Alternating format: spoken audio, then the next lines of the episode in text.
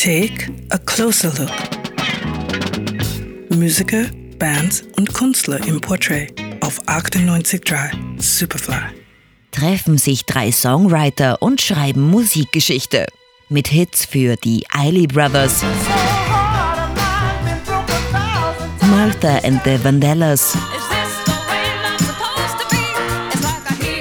oder die Four Tops. Und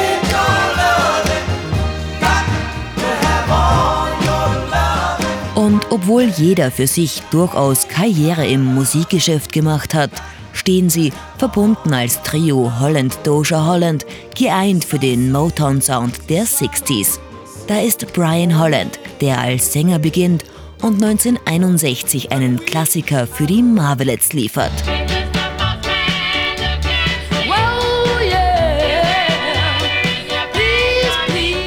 Nur ein Jahr später wird Lamont Dozier zu seinem fixen Songwriting-Partner.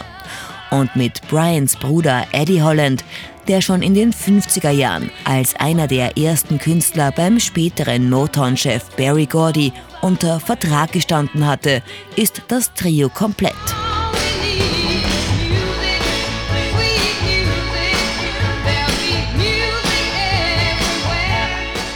Es folgen zig Charterfolge für Marvin Gaye oder Martha and the Vandellas.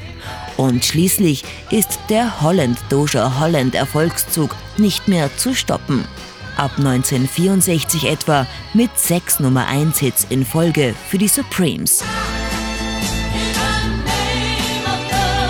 Die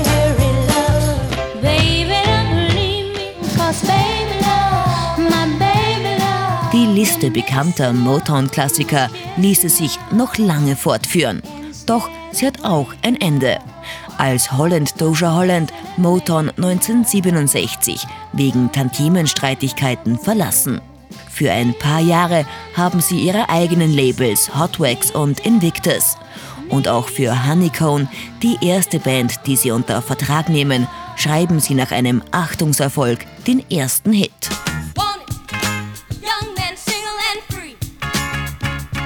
Ab 1973 geht das berühmteste Songwriter-Trio des 20. Jahrhunderts jedoch getrennte Wege. Lamont Dozier zieht die Solokarriere vor und schreibt Hits für Phil Collins oder Simply Red. Und auch die Holland-Brüder bleiben der Musik treu, wenn auch nicht ganz so erfolgreich. Mit über 200 gemeinsamen Songs, 70 Top 10 und 20 Nummer 1 Hits bleiben sie bis heute untrennbar miteinander verbunden. Ihr hört richtig. Ihr hört 98.3 Superfly.